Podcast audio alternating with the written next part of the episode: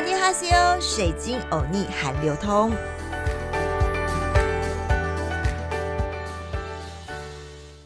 阿尼哈西欧，欢迎来到好好听 FM，水晶欧尼韩流通。我是水晶主播 Crystal。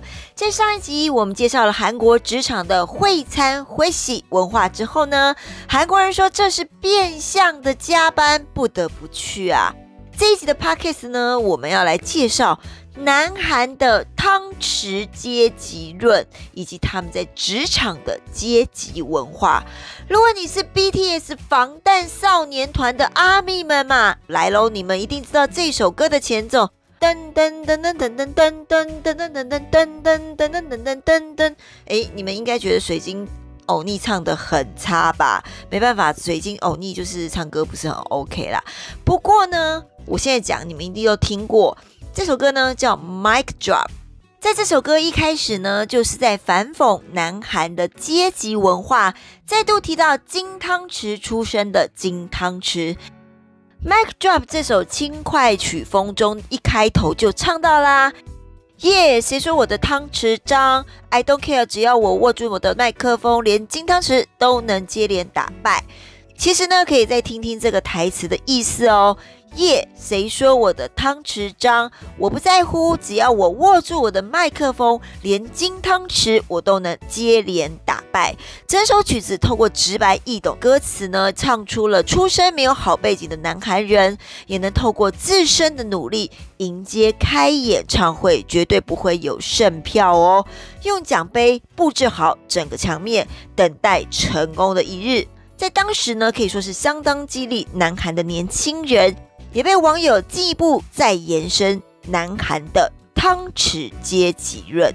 先说说南韩这个金银汤匙理论之前呢，我们得先从汤匙文物谈起。好啦，就来听听汤匙文物的说古时间。朝鲜半岛呢，早在青铜石器时间呢，大约在七元前三千到一千两百年的时候，就曾经出现古制品的汤匙文物。呃，水晶欧尼马上想到吃的喽，难怪我们上次不是说吗？南韩人喝烧皮用汤匙来敲打，吃拌饭用汤匙来拌饭。大家喝汤一起会餐，哎，你一口我一口，汤匙搅来搅去，感情好。这个长汤匙啊，在南韩真的是非常重要哦。水晶油腻啊，是不是扯远了呢？虽然这个真的是事实啦，不过今天 Podcast 谈的就是当今二十一世纪南韩人常说的汤匙阶级理论。我们台湾人常说，有钱人的小孩是含着金汤匙出生的，但在南韩，金汤匙底下还可划分出银汤匙、铜汤匙、土汤匙，甚至是最低下卑微的阶层，就是再怎么努力也没有办法改变现况的屎汤匙。嗯，听起来有点不好听啦，屎就是上厕所那个屎。但如果大家有看电影《寄生上流》里，这个金家一家四口住在破旧的半地下室里，再跟上流的朴家对比，或许这就是屎汤匙和金汤匙的对比吧。韩国人们用汤匙的意象指称自身出生的环境、家庭的现象，并非偶然。除了制作汤匙的材料不同，就可以见到良劣贵贱之外呢，更重要的是汤匙在日常生活中，就像我刚刚提到啦，不难让人联想到韩国人与生俱来的家庭背景，因为从小婴儿呱呱落地、脱离喝母奶以及吃奶嘴到能进食的时候，多是家长以汤匙喂食。这个时候，家长能拿出什么样的汤匙喂小孩吃上什么，就能轻易地看出家庭的优渥与否，以及未来能够提供的资源多寡等等。特别相较于台湾，餐桌上少用筷子、多用汤匙的南韩，汤匙理论更是极为贴近易懂。这也难怪，除了种类丰富之外，汤匙理论呢，在南韩可以说是历久不衰。除了被唱入天团 BTS 的流行歌曲之内，南韩各类汤匙的财产标准，听众朋友可能会好奇，到底有这么多种汤匙的南韩社会，到底是怎么区分谁是银汤匙，谁又是屎汤匙呢？南韩社会的汤匙论是否有量化的可能性？有无指标或是数字区分自己所处的汤匙阶层呢？答案还是真的有的呢。在二零一五年，南韩的年轻人们在社群媒体上呢，就曾大量流传着引起社会热议的汤匙理论基准，而且呢，种类竟然比前面提的还要琳琅满目哦。当然，除了塑胶汤匙之外呢，当时的网友还发挥创意。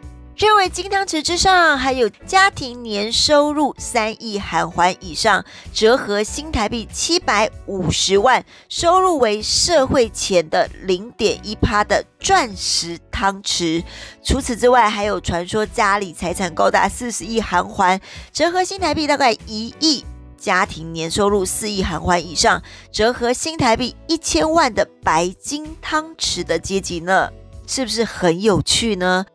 金汤匙、银汤匙、钻石汤匙、白金汤匙，还有土汤匙，还有屎汤匙，这么多的南韩汤匙啊！在台湾，一般人呢看到出生在上流家族的小孩呢，也往往会赞叹说：“这小孩啊，真的是含着金汤匙出生，以后衣食无缺。”一指这些小孩投胎出生就在一个优渥的家庭。但在细看南韩这各类汤匙论的标准，无论是他的财产收入标准是否符合实情，不难看出南韩社会中确实普遍有着出生背景决定未来的想法存在。尤其是南韩的年轻族群，在近几年来南韩都会区物价以及房价飙涨的趋势之下，有更多更多的年轻人深感自己难以摆脱出身阶级带来的宿命。这样的现象呢，也在今天的南韩社会中持续发酵中。无论从流行歌曲中、新闻版面上，每当社会传出有权有钱的金汤匙欺负人的时候，或者是富人财阀官员贪腐犯罪等消息，经常就可以看见南韩人搬出汤匙理论，加以调侃来指责。除了汤匙阶级理论，几个南韩职场文化中的阶级制度啊，有多严呢？就听水晶欧尼来说分明啊，说分明。韩国人是受儒家文化影响，非常重视长幼尊卑的观念哦，无形之间呢，衍生出一种阶级的意识。这种辈分观念是韩国人一出生就必须学会的课题。对长辈呢，要使用敬语。对平辈及晚辈呢，则可以用半语。所以韩国人通常第一次见面的第一句话都是“你几年生”，透过年龄来整理彼此的关系和对应的方式。年纪最长的呢，人称大哥、大姐或者是前辈，相对的地位最高；而年纪最小的则称之为忙内，也就是老幺。我想这个，如果你是韩剧迷，一定有听过最小的常被叫老幺啊，老幺啊。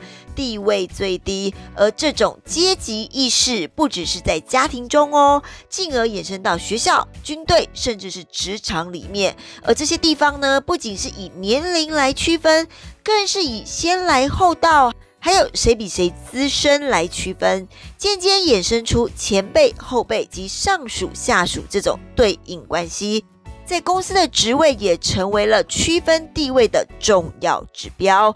年纪、职位就是一切，而且下属及后辈必须绝对服从上司和前辈的命令哦。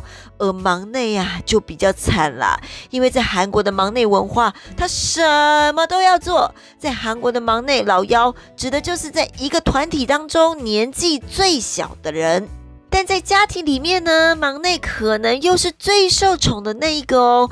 但在职场里的忙内，就是公司的菜鸟，则是要做最多事情的那一个。除了要负责自己本身的业务之外，公司内大大小小的杂务也都要忙内来处理哦，真的是诶蛮辛苦的啦。举凡开会的时候要帮忙端茶倒水、整理会议室；吃饭的时候负责摆筷子；到聚餐会餐的时候呢，要帮忙倒酒。各式各样的跑腿啊，还有杂事啊。都要交给这个菜鸟忙内来处理，所以在新人时期，往往是进入公司最累、最苦的时候。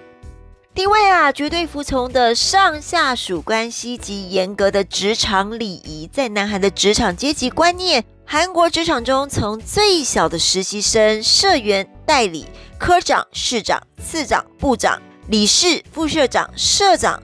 最大的当然就是我们在韩剧当中看到的会长啦，这一层又一层由下而上的职等关系呀，连称呼你都要特别小心哦。除了要讲敬语之外，韩国人通常都会以姓氏加上职称来称呼上司，比方说金科长或者是朴代理，以显示对上司的尊重。不管在公司还是在外。见到上司及公司的高层都需要鞠躬问候哦，而在韩国企业中，也常出现年纪小的上司对着年纪较大的下属讲半语，这种见怪不怪的现象。也因此，韩国的职场生活中，上司的命令都需要奉为最高领导原则，而下属必须要绝对服从，就算内心有异议呀。为了公司的和谐以及自己的未来来着想啊，大部分的人则会选择晋升。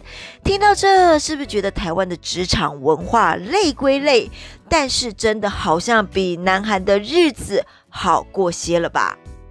在每一节最后，我们都会教大家一句简单的韩语。今天的轻松学韩语时间，要教大家的就是我们今天讲的大哥大姐怎么念哦。可是有不同的叫法哦。这个哥哥呢，就叫欧巴。这个呢，是女生要叫男生为哥哥的称呼语。另外呢，就是我们刚刚提到的大哥 Hyung，Hyung 呢是男生要叫男生为哥哥的称呼语。至于姐姐呢，欧尼就是水晶欧尼的欧尼呢，这个是女生要叫女生为姐姐的称呼语。至于另外还有一个姐姐，大家应该知道，Luna，这个 Luna 呢，就是男生要叫女生为姐姐的，就叫做 Luna。大家听懂了吗？比方说，一个女生她要叫一个男生为哥哥呢，就叫欧巴。但是呢，如果是男生要称之为前辈的哥哥呢，就叫 Hyung。另外呢，如果是一个女生要叫女生为姐姐呢，就叫欧尼。那如果是男生要叫女生为姐姐的称呼语呢，就要叫露娜。大家应该听懂了吧？这集的水晶欧尼韩流通内容还喜欢吗？敬请锁定好好听 FM 水晶的节目哦，阿妞。